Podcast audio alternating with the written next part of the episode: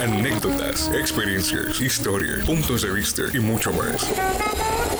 Es lo que tiene tu programa Punto Clave, donde entrevistamos a las personalidades que marcan la diferencia.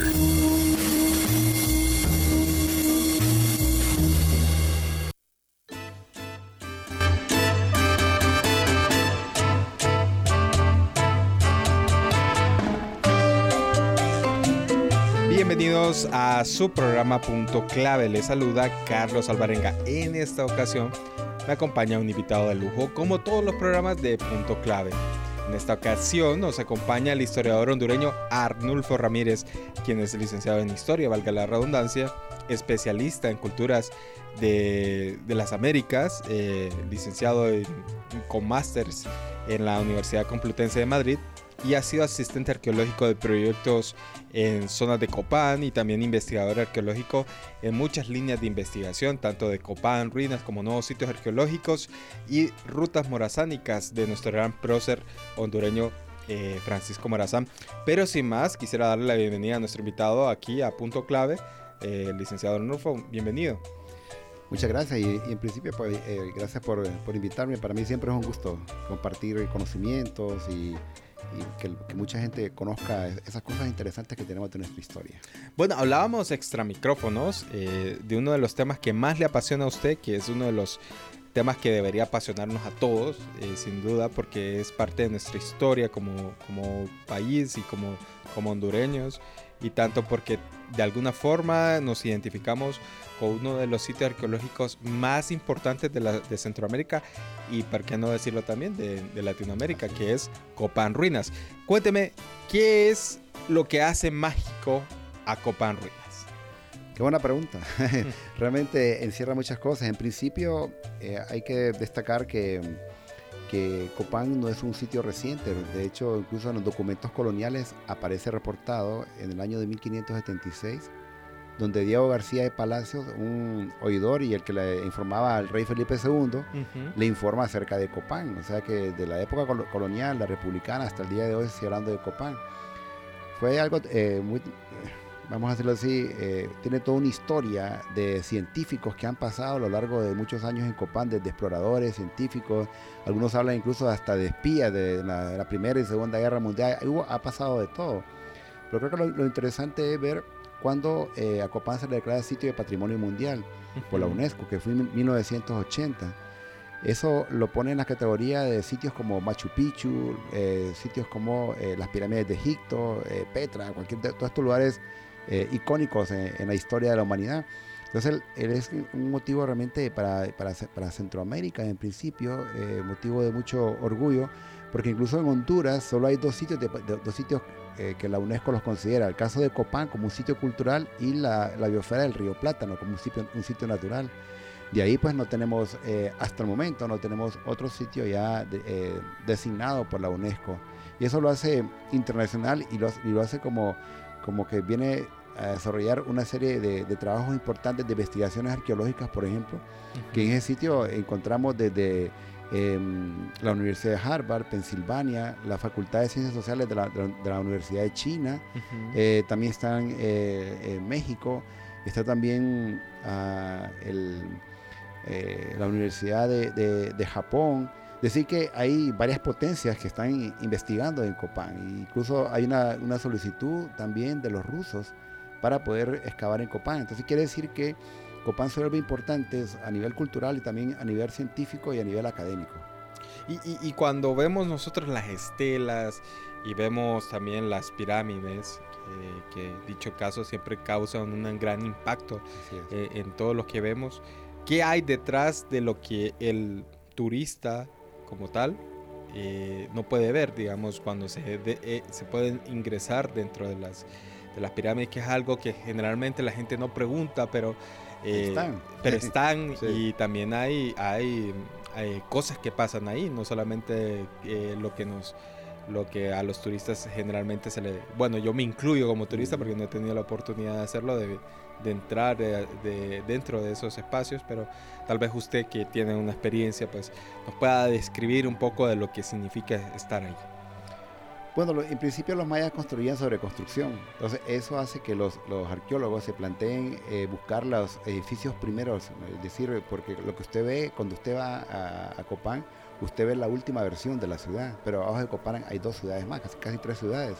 Entonces ellos eh, levantaban edificio sobre edificio porque respetaban un poco el espacio, lo que se llama la, geografía sacra. Cuando ellos construían, construían en base a las estrellas. Entonces siempre ahí era el mismo lugar, porque claro, uno con nuestra mentalidad actual de occidentales, uno dice, yo soy el nuevo gobernante, allá, aquí no quiero construir, voy a construir allá, para decir, pero no, ellos van levantando eh, construcción sobre construcción. Entonces, en esas eh, investigaciones que hacen los arqueólogos, buscando esos edificios primero, eh, para contar un poco la historia de cada edificio, porque tiene una historia cada edificio. Los mayas le ponían un nombre, le ponían un número y había inauguración. O sea, para ellos esos edificios tenían vida, eran un ser vivo. Entonces, adentro ellos hacen, los arqueólogos han hecho mm, eh, los famosos túneles y en esos túneles han encontrado eh, vestigios de, los edificios anteriores. Por ejemplo, el caso de, de, Rosalila, que hay eh, los famosos mm, estucos, que son mascarones hechos de estuco. El estuco es cal con arena, después lo pintaban ellos en color rojo.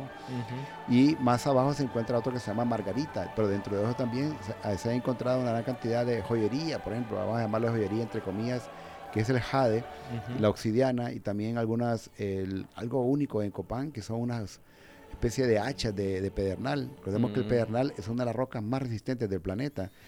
y algo también de esas hachas que, que tiene la, la, forma como el perfil de, algún personaje con un penacho. O sea, eh, eh, poder trabajar el, pedernal de esa forma es un...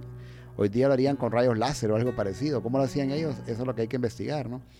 Y lo emblemático también es que esas hachas, que esas hachas eran colocadas en una especie de, un, bastón, ¿verdad? Eh, y, estas hachas estaban envueltas en, textiles. No habíamos encontrado textiles en Copán y esas todavía preservaron esos textiles. es prácticamente en esa zona de ese edificio, que le, llaman el Templo 16, que se le consideraba como el eje central de la ciudad. De ahí la, ciudad crecía para el norte, para el sur, para el este y el oeste.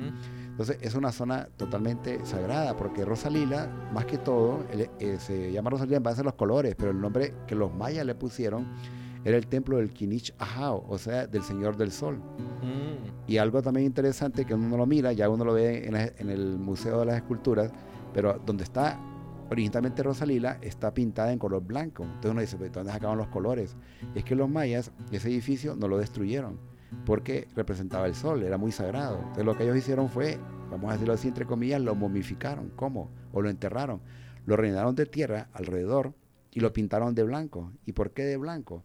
Porque cuando un maya moría, lo envolvía en una manta blanca y luego lo enterraban. Entonces, literalmente lo enterraron. Enterraron ese edificio. Exactamente, algo fuera de lo normal. Eh, y, que, y dentro de ahí, donde se encontró la tumba del primer gobernante de Copán, que era se llamaba, todos los mayas de Copán, su gobernante se llama Kinich Ahao, quiere decir el Señor del Sol. Este famoso Jacques Coumont, que es el fundador de la dinastía de Copán, que lo fundó en el año 426 después de Cristo. Ahí comienza la, historia de la dinastía, pero no quiere decir que antes de Cristo o, antes de, estos gobernantes hubiesen, eh, no hubieron otros reyes, sí lo hubieron. Pero esa dinastía se le considera una de las más estables de todo el mundo maya.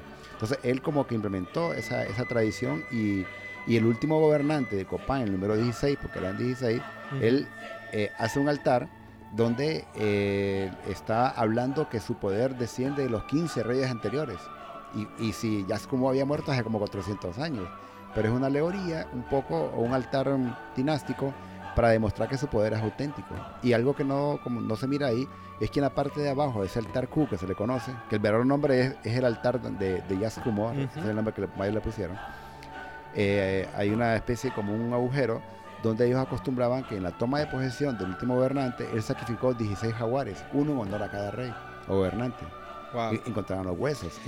O sea que eso es como, se sale de la normalidad. O sea, imagínense, yo en mi vida nunca he visto 16 jaguares juntos. A lo sumo he, hecho, he visto unos 5 o 6 allá en, el, aquel zoológico que le conoce como La Joya, allá por el lago de Joa. Pero de ahí eh, poder cazar 16 jaguares, eso ha sido un trabajo maratónico. Sí, me imagino que sí. Y, bueno, dentro de todo lo que existe de Copán está lo que la gente generalmente conoce y, está pues todo eso, que, mm, pues esa ciudad que está. Y hay otro sitio arqueológico que es de llamativo, que fue de, llamaríamos de muy reciente, eh, eh, muy reciente descubrimiento que es de la, del, donde están los guerreros, que es la, no sé si las sepulturas, creo que Ajá, las sepulturas. Eh, ¿Qué nos puede decir de, digamos, de las sepulturas? Es un sitio arqueológico que tal vez no, es, sí está abierto para el público. Ajá, pero Yo no tuve la oportunidad de verlo, pero tampoco es como que la gente sabe que está ahí. De acuerdo, de acuerdo. Fíjese que es interesante porque la sepultura es más antiguo que el sitio arqueológico. O sea, que cuando uno va a, al- a la Acrópolis, el parque arqueológico, es más. De hecho, ellos se movieron de las sepulturas, la nobleza se movió hacia lo que es el eh, parque arqueológico. Ahí comenzó realmente Copán. Y eh, algo importante es que ahí vivía pues prácticamente los, los líderes que apoyaban a los gobernantes del otro lado, porque hay, hay más o menos como un kilómetro de distancia entre uno y el Claro, sí, otro. es una- no, es, no es mucho la No distancia. es mucho. Y, y si usted ve, eh, o ya se hacen excavaciones, se ha encontrado un camino, lo que los mayas llamaban sagbet, un camino pavimentado, vamos a decirlo así, con estuco, que es cal con arena. El estuco, cuando recibe bastante sol y hay, nuch- y hay una, luna llena o, una, o mucha oscuridad, se ve como fosforescente. Entonces ellos lo utilizaban como un, un camino para que ese, ese camino unía. Ya a- tenía la autopista, los mayas ahí. algo parecido. Iluminada y todo. algo parecido. Y eh, claro, en las sepulturas mm, vivían dos personajes importantes, por lo menos en base a la evidencia arqueológica. Vivía el escribano. El escribano era como el secretario privado del gobernante, ¿no? el que escriba escribiendo la historia. Bueno, es como nuestro colega, como el caso mío que soy historiador. Pero también vivía el astrónomo.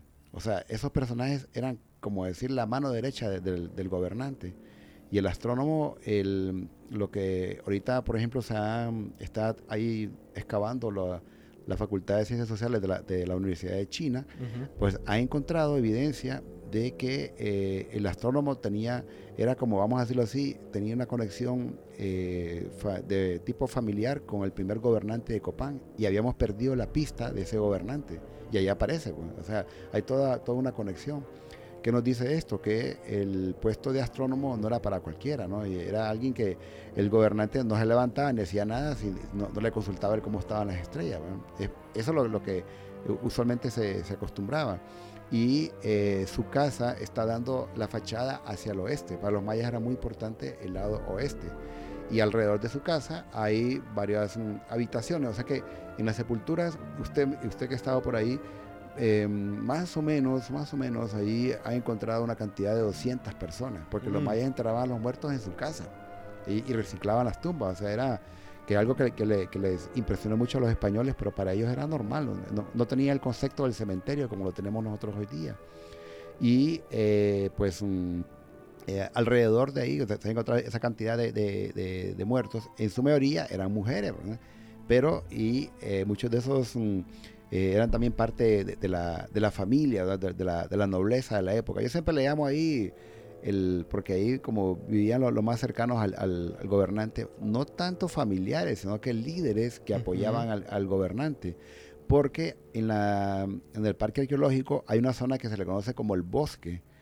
Ahí sí vivía, como se dice comúnmente, la crema innata de la sociedad eh, maya, al, muy al, al lado de, de- de la metrópoli, por así decirlo. Ah, ok. Y, y, y dentro de todos estos espacios que se han estado, nos estaba diciendo el guía que nos acompañó durante todo ese espacio que estuvimos durante la, eh, las sepulturas que hay, como una especie de canal que habían diseñado eh, los vallas para llevar agua a la, a la- a la ciudad, a la, Ujú. a la otra ciudad. Eh, Acueductos, ¿no? Un acueducto, Mm. sí. Y ese acueducto eh, tiene una dimensión eh, arquitectónica eh, impresionante, ¿verdad? Porque pues eh, tenía un gran conocimiento de muchas cosas. Ya sabemos que los mayas tenían... ¿Qué otras obras podemos decir que son impresionantes que podemos destacar nosotros? Una de ellas es el acueducto, pero ¿qué otras obras usted co- de experto conoce que podríamos de mencionar? Incluso eh, estos acueductos todavía se han utilizado hoy día, porque la, la ciudad tiene una inclinación de casi 1.5 centímetros. Eh, cuando llueve, el agua va a dar directamente a los acueductos y esos acueductos están conectados con el río que antes pasaba por, por ahí. Dentro de, la, arquitectura tenemos lo que, lo que son eh, canales en la parte superior de los techos. Eso lo que nos dice es que los mayas reciclaban el agua, la, reutilizaban, el agua lluvia, por ejemplo. ¿no? Incluso en la zona donde ellos vivían, ahí al lado del parque arqueológico, el, hicieron unos estudios, sobre todo una arqueóloga, no recuerdo exactamente el nombre de ella, pero sí, ella le, puso, le bautizó ese lugar como la Venecia centroamericana, mm. porque el, eso estaba al lado del río. Entonces, cuando crecía el río, el río el agua se metía a, la plaza. Pero los mayas construían en plataformas, o sea que nunca se le metía a su casa. Pero sí, el patrón de una casa maya era eh, una especie de, patio interno, ¿no? Y alrededor las habitaciones, la habitación del, dueño de la casa y la habitación de su esposa. Entonces se metía el agua. ¿Qué hacían ellos? Cerraban por donde entraba el agua, entonces creaban una especie de piscina, pero sacaban lanchas. Mm. Entonces ahí eh, algunos hacían la broma que de repente se tomaban su famoso eh, chocolate o cacao eh, con chile, un cacao de, amargo con chile, y ahí pasaban sus tardes, y eso es lo que hacían. incluso en la Plaza de los Jaguares, que está cerca de ahí, casi al lado, eh, también acostumbraban a eso. La Plaza de las Juárez era como un anfiteatro, entonces habían eventos de, bailes, quizás, danza, etcétera, y que también probablemente un tipo de pelea, parecido un poco al, Coliseo Romano, ¿no? Si queremos hacer una... Una, referencia. Exacto. Y, en todo esto, dentro de qué otros sitios arqueológicos, eh, para más o menos darnos una idea, qué otros sitios arqueológicos eh, tal vez no se le han dado la dimensión porque tal vez no lo son tan grandes, dentro de Copán, que vale la pena que los mencionemos. Bueno, dentro de Copán, en todo, todo el sector de Copán, hay un sitio que se le conoce como Rastrojón. Rastrojón, que incluso se fue excavado por la Universidad de Harvard, Rastrojón era un sitio como que funcionaba como una especie de posta policial. Vamos a poner entre comillas, ¿no? Para comparar, ¿no? hay, hay, un control. Porque Copán, en la época de su máximo apogeo, pues mm, se habla que había 25 mil habitantes. Quiere decir que ahí entraban y salían a cada momento. De Rastrojón eh, servía como un control quién entraba y quién salía. Pero ellos tenían contactos. Ahí tenían su control migratorio. Exacto, esa es la realmente, ¿no? Y ellos tenían otros que estaban en diferentes cerros en la zona y estaban conectados a los cerros que se hacían silbados o señales de humo o gritos para eh, tener con ellos comunicación. Entonces Rastrojón está en la parte superior usted se va al lugar y usted puede apreciar todo, es cierto, por ahí pasa la carretera, todo el que entre y, que sale y al otro lado está el río. Era, eh, y algo interesante es que ese rastrojón, eh, justamente debajo de ahí pasan unas aguas subterráneas. Entonces eh, ellos siempre, ese lugar, la parte central como que lo removía y parece como, una, como serpenteado. Es probable que los mayas le dieron un significado como algo, como una serpiente que iba, iba en el subsuelo, ¿no? El famoso que claro. y todo esto pero eh, realmente era una, edificación eh, que tenía la función, pues, mm, vamos a decirlo así, militar, porque incluso en la parte superior de, la decoración de, ese lugar, ahí no es como el típico eh, que van a ver ustedes estelas, algo parecido, sino que lo que habían era una, especie como de punta de, lanza. Eso era como la simbología de que era un, centro militar de control y fue hecho en la época de Humo Jaguar. Humo Jaguar fue el decimosegundo gobernante de Copán, que estuvo en el poder 67 años. Era el padre del famoso 18 conejos, que no se llamaba así, no que el nombre era era Huachaklahum Ubal Kawil, las 18 caras del Kawil. Y él estuvo 42 eh, años, o sea, entre el padre y el hijo hicieron 109 años de poder. ¿Qué era esto? Una dictadura. Entonces ellos tenían temor a que el pueblo se rebelara y por eso querían saber quién entraba y quién salía, siempre con ese temor eh, constante. Entonces, esa, esa zona de rastrojón era para un control de, eh, sobre todo de extranjeros que, venían hacia lo que es Copán. Y bueno, eh, para terminar un poco lo del tema de, Copán, que es fascinante y a su vez es llamativo, em, ¿qué es lo que podemos esperar como gran nuevo descubrimiento de Copán? ¿Qué es lo que se está esperando por parte de los arqueólogos? Eh, descubrir o qué es lo que nosotros em, debemos tener, estar pendientes, digamos, a nuevos anuncios, porque recientemente se hizo una, presentación de las de un papiro en, Egipto y eso fue como el gran descubrimiento, pero eh, dentro de Copán, dentro de nuestro, nuestra región, ¿qué es lo que debemos de esperar? Lo interesante de Copán es que, usted, si hay excavaciones, cada día hay cosas nuevas, cada día hay cosas nuevas. Lo digo porque tuve la, la experiencia de poder trabajar ahí Pero eh, en principio, pues eh, los japoneses están excavando una, una, estructura que está enfrente de la escalinata. Todavía está en investigación eh, y están dando nuevos datos ahí que tienen que ver con una estructura muy importante que está en, ese punto. No lo han dicho todo, está todavía en, en, gabinete estos, mm, estos resultados. Y luego los chinos en la parte de, las sepulturas que han dado eh, resultados parciales acerca de, la importancia que tenía la casa del astrónomo. Eso es.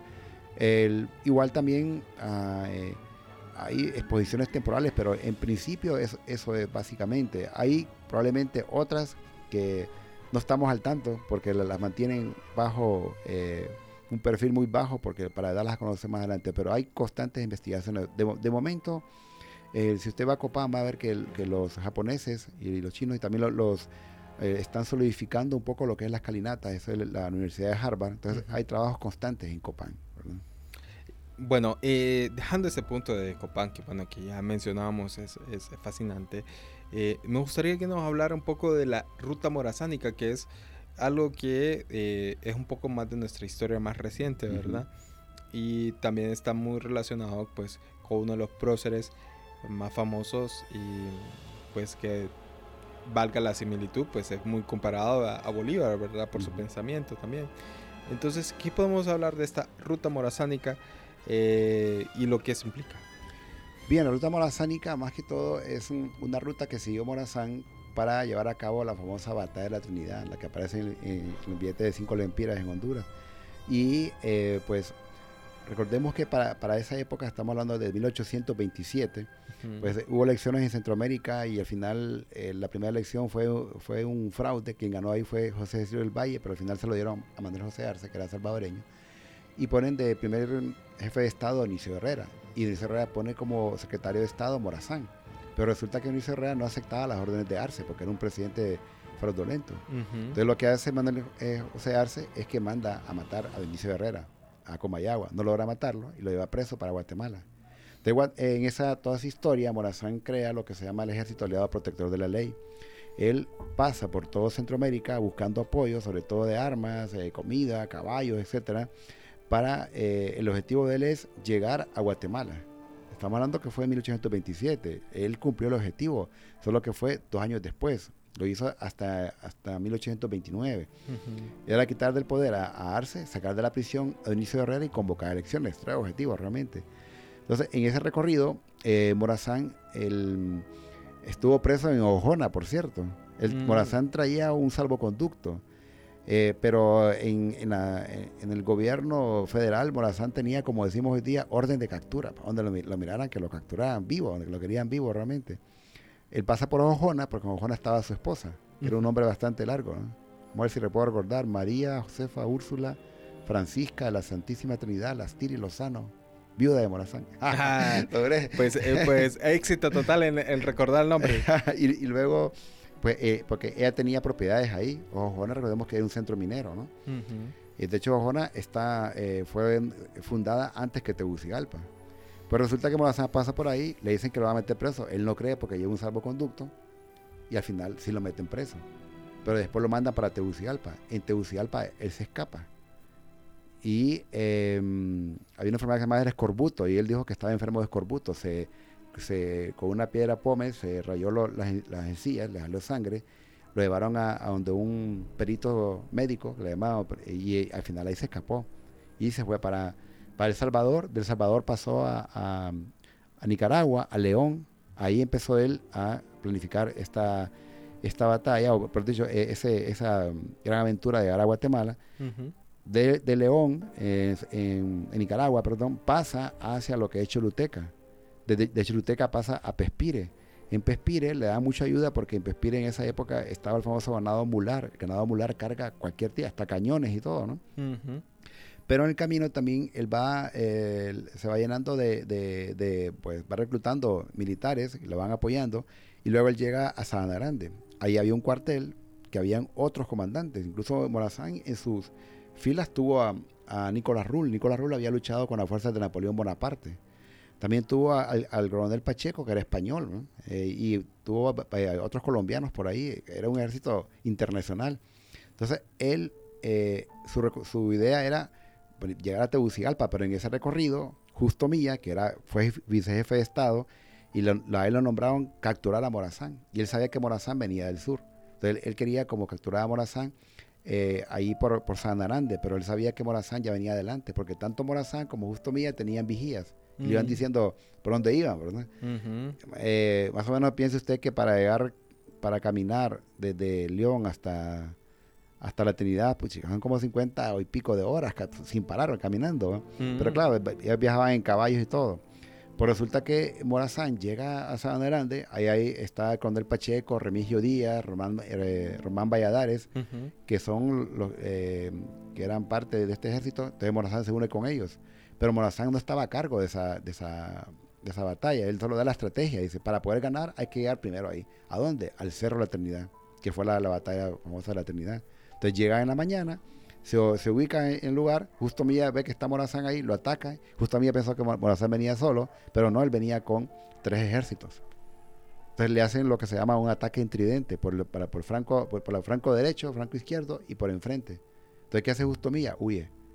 Entonces, eh, después de eso, eh, Morazán sigue su camino, llega a Tegucigalpa, de Tegucigalpa pasa a Mayagua y así sigue su ruta hasta llegar a, Guatemala dos años después. Entonces por eso se llama la ruta morazánica, esa ruta que llevó Morazán desde León, Churuteca, Pespires, San Arande, La Trinidad, Ojona y lo que es Tegucigalpa y Comayagua. Y, después de, culminar ese pues gran gran aventura que, se hace Morazán, eh, eh, ¿qué sucede? Digamos, eh, nos cuentan muy poco de estas historias. Entonces, ¿qué sucede después de que esos dos años de, luchas constantes hasta llegar ahí a, Guatemala? Sí, Morazán en todo el camino tiene, el, eh, tiene gente que lo apoya y gente que no lo apoya, ¿verdad? Liberales que lo apoyan y conservadores que no. Entonces, en todo ese, en todo ese recorrido que hace Morazán hasta llegar a Guatemala tiene una, serie de batallas, ¿no? A, tal punto que por lo menos esa primera batalla es la, la, la gana hubo la, famosa batalla de la Trinidad, que pues, esa fue de las primeras batallas que tuvo Morazán, que eh, la tuvo con Justo Mía también, porque Justo Mía al final eh, no logró ocupar otro puesto. Entonces, todo ese camino que hace Morazán, todos esos años, él solo se va preparando con el ejército aliado protector de la ley, porque el objetivo fundamental de Morazán era llegar a Guatemala, quitar de la prisión a Inicio Herrera y convocar a elecciones y por así decirlo, darle un golpe de Estado a Arce, que, había llegado al poder de forma fraudulenta. Entonces, básicamente es una historia de batallas que, tiene Morazán, aunque él no descuida, porque recordemos que Dionisio Herrera, como está preso, entonces ¿quién queda a cargo de la, mm, jefatura de Estado en Honduras? Queda Morazán, porque Morazán era el, que, el secretario de Estado de Dionisio Herrera, entonces hace doble labor, una parte administrativa y otra parte bélica, por así decirlo. No había de otra en ese momento. ¿no? ¿Y qué pasa? ¿Por qué se pierde tanto apoyo y muere Morazán? Porque justamente es algo de lo que eh, nos gustaría hablar, es sobre la recuperación de los restos eh, de, Morazán, eh, justamente después de que lo fusilaron en Costa Rica. Entonces, ¿qué pasa para que Morazán fuera fusilado en Costa Rica? Pues Morazán va, le piden los, liberales que, los libere de un dictador que había en esa época, se llamaba Braulio Carrillo de Morazán llega, Morazán siempre antes capitulaba, es decir, hacía las paces primero, para, no, no, no le gustaba pelear de un solo, según lo que dicen los documentos. Entonces lo que hace Morazán es que va donde Braulio Carrillo y le dice que lo, va, que lo va a deponer, que como quiere, si por las buenas o, o, una guerra. Entonces al final Braulio Carrillo, hay una historia que se relata que ellos se metieron a la oficina presidencial y nadie sabe hasta el momento lo que ellos dos hablaron. Pero cuando salieron de la oficina presidencial, le dijo Braulio Carrillo que iba a dejar el poder pero y lo mandó al exilio con y eh, lo mandó al Salvador, por cierto, al exilio, que ahí, ahí murió en El Salvador. De Morazán le dijo, eh, eh, le dijo a Valero Carrillo, general, usted no sabe cómo son los ticos. O sea, lo que le quiere decir es que lo iban a traicionar. Los mismos que le dieron al poder lo traicionaron. Incluso por eso cuando él llega a la casa de, su amigo Mayorga, la esposa le dice, te van a traicionar. ¿Quién? Mayorga, era, de sus mejores amigos. Él estaba eh, unido con los que le iban a, hacer un, supuesto juicio que duró como dos horas, un juicio legal, y, Morazán no lo podía creer. Esa es la, cuestión, que él era, era, muy confiado con ciertos, ciertos amigos. y la esposa le, le, advirtió. Muchos eh, dicen que hay otro tipo de problemas, pero en principio era que los que le llevan al poder son los que después lo, entregan, porque él cumplió con el deber de sacar a Abreu Carrillo. De hecho, llegó a ser presidente de Costa Rica, se le nombró benemérito de la patria y libertador de Costa Rica. Y eh, hizo muchas cosas en pro de Costa Rica. Fíjese que es interesante porque uno de los países más estables, vamos a decirlo así, democráticamente hablando, es Costa Rica. Y de alguna forma u otra, Costa Rica retomó esos elementos eh, em, democráticos de, Morazán con el tema de la, constituyente. Cuando, Morazán convoca elecciones, él dice que no intervengan los militares en, las elecciones, que no vayan a votar y todo ese tipo de cosas, solo que mantengan la seguridad. Entonces crea eh, esas condiciones realmente en el caso de Costa Rica. Al final, lo acusan de traición a la patria porque dice que Morazán quería volver a unir de nuevo todo Centroamérica utilizando como plataforma la presidencia de, Costa Rica. Y, bueno, tenía siempre sus ideas de, unión de, Centroamérica, ¿no? él, se, lo, planteaba. es probable pues que, realmente en ese momento histórico la gente no, no, estaba preparada. Al final le hacen ese juicio y lo fusilan. ¿Y por qué el 15 de septiembre? Porque es el día que la gente se reunía para celebrar la independencia en toda Centroamérica. Y era para que la gente viera y, sirviera como una especie de elección. Es decir, que utilizaron la muerte de Morazán como un espectáculo dentro de la pues la reciente independencia que tenían ellos, ¿no? En, ese momento para, para poder eh, eh, utilizarlo como escarmiento. Eh, bueno, antes de finalizar, sí me gustaría que habláramos de esas zonas arqueológicas menos exploradas, aquellas que, que tal vez no hacer alusión a la, a la ciudad del mono, ¿verdad? Que, tal vez hay mucha discrepancia en cuanto a, si existe o no, sino tal vez eh, hacer una, una, lista de los, como los tres o cuatro espacios, y sitios arqueológicos que, que vale la pena que cada hondureño pues eh, pues le dé su guiada, por lo menos, eh, no sé si visitarlos, pero sí valorarlos. Entonces, no sé, ¿con cuál quiere empezar? bueno, todo Honduras es un sitio arqueológico. Aquí usted hace un agujero y encuentra algo. Y eso es lo, interesante, ¿no? Y de, diferentes grupos eh, indígenas. Creo que esa fue una de las razones por las cuales los españoles no pudieron conquistar todo Honduras, porque era un país heterogéneo, un país donde habían diferentes eh, pueblos dispersos por el norte, por el sur, por el occidente, oriente. Entonces no lograron ellos eh, poder controlar como el caso de Guatemala, como el caso de, América del Sur eh, o en México. eso lo que lo hizo diferente, ¿no? Pero digamos, si queremos buscar las raíces, esos primeros momentos, hay un sitio conocido como la Cueva del Gigante. Ese se encuentra en Marcala La Paz. El lugar se llama La Estanzuela, un sitio... Ahí eh, se han hecho muchos estudios científicos, arqueológicos, de hecho hay eh, varios arqueólogos, eh, antropólogos, perdón, que han hecho la, su trabajo de, tesis doctoral. Por ejemplo, Timothy Schiffer de la Universidad de Pensilvania hizo su tesis doctoral excavando la, cueva del gigante. Y encontró evidencia muy importante de lo que ellos consumían, el, caso de semillas, de, ciruelas, de aguacate, casi como que lo que consumimos hoy día, ellos lo consumieron en aquel entonces. Y lo importante acá es que él eh, mandó muchas muestras para pruebas de carbono 14 y encontró evidencia de 9.480 eh, años antes de Cristo o sea que tenemos un registro ya que nos dice que hubo eh, vida eh, humana eh, mucho más antes de lo que se había estipulado. Y no solo en Honduras, esto lo que nos dice es que la evidencia más antigua de toda Centroamérica se encuentra en Honduras, probado científicamente. Es probable que en otras excavaciones que hagan en otros países se encuentren algo más antiguo en Centroamérica, pero como las ciencias no son, se están haciendo, entonces uno tiene como el último dato. Eso lo prueba Timothy Schiffer. Hoy día también está Alejandro Figueroa, un antropólogo hondureño, eh, que está haciendo su tesis doctoral también con la lo que le llama él la, fauna, lo, que ellos consumían, los, animales que ellos consumían, que cazaban, porque este grupo era, era una especie de cazadores-recolectores. Mm. Entonces, eh, eso nos, va a traer más información, porque es, todo, un trabajo eh, de diferentes ciencias.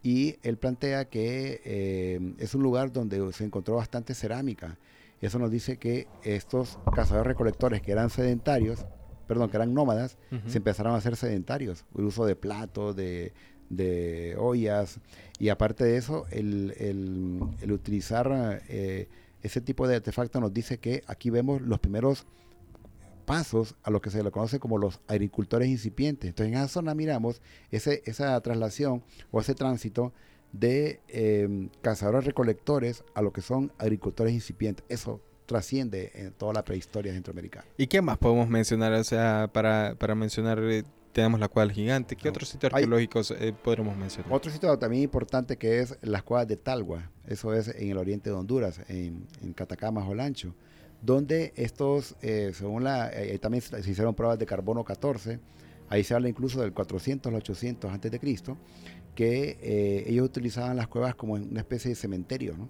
El, sitio estaba en la parte superior.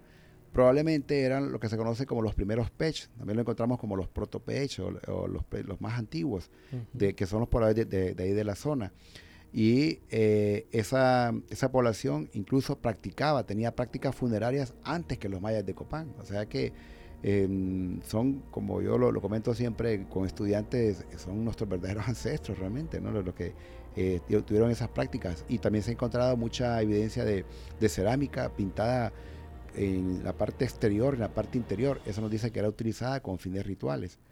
El, culto a la muerte ha sido desde la época de, las cavernas, pero eh, cuando vemos ese tipo de tumba nos habla de una sociedad un tanto evolucionada, ¿no? que ha pasado de diferentes estratos.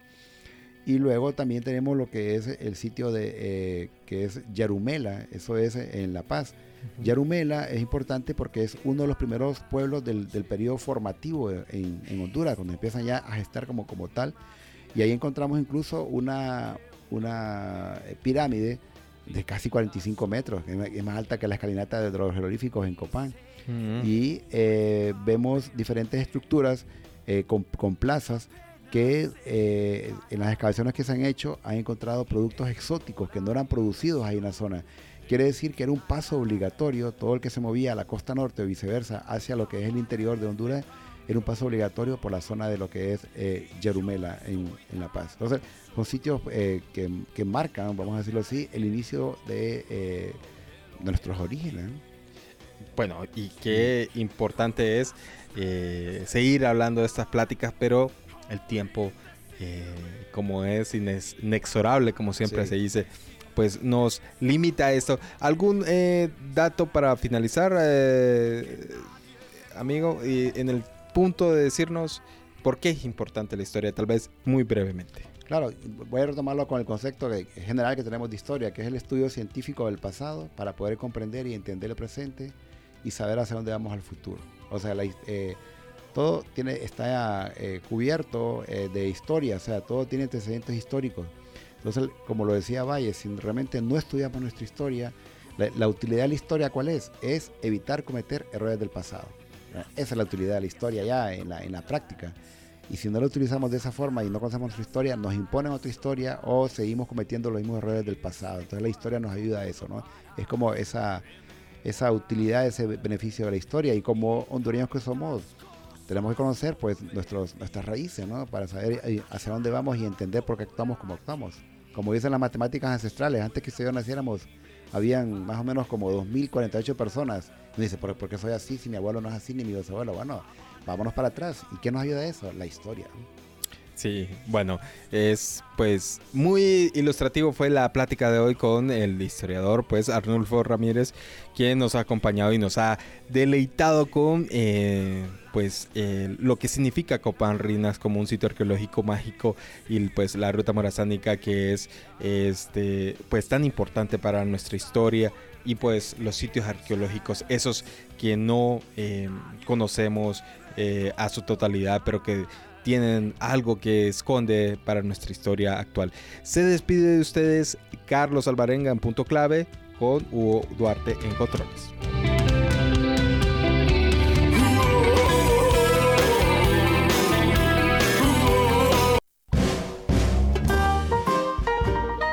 Biografías